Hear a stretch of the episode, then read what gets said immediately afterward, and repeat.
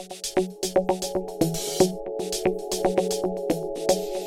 Qu'est-ce que je vais devenir? De quoi demain sera fait? Qu'est-ce qui va m'arriver?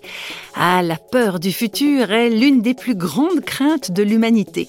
Mais réflexion faite, quand on n'a pas de futur devant soi, ou si peu, est-ce que les peurs disparaissent pour autant? Qu'est-ce qui prend alors le dessus? La peur? La tristesse? La colère? La résignation? Voici à ce sujet le court témoignage de Marc Fru, éducateur, conseiller pédagogique et homme engagé en politique dans sa Suisse natale. Marc Fru était à peine adolescent quand ses perspectives de futur se sont réduites comme peau de chagrin. Explication.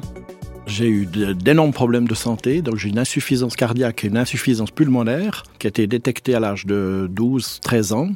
Et à l'âge de 16 ans, j'ai eu une opération très grave.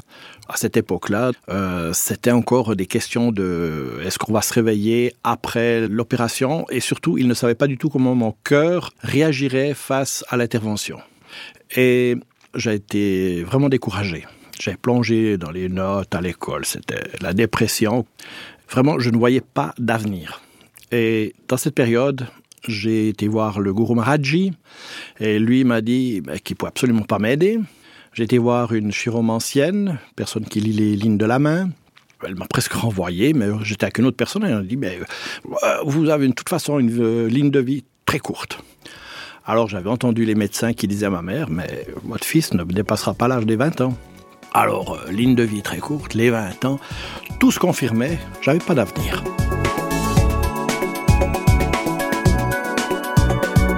Pas d'espoir, pas d'avenir pour Marc Fru, semble-t-il, jusqu'à un certain événement qui marquera pour lui un vrai tournant. C'est une euh, collègue qui m'a dit, mais écoute, nous, on est un petit groupe, on s'est rencontrés dans un camp, on aimerait faire un groupe de jeunes, est-ce que tu es d'accord de venir?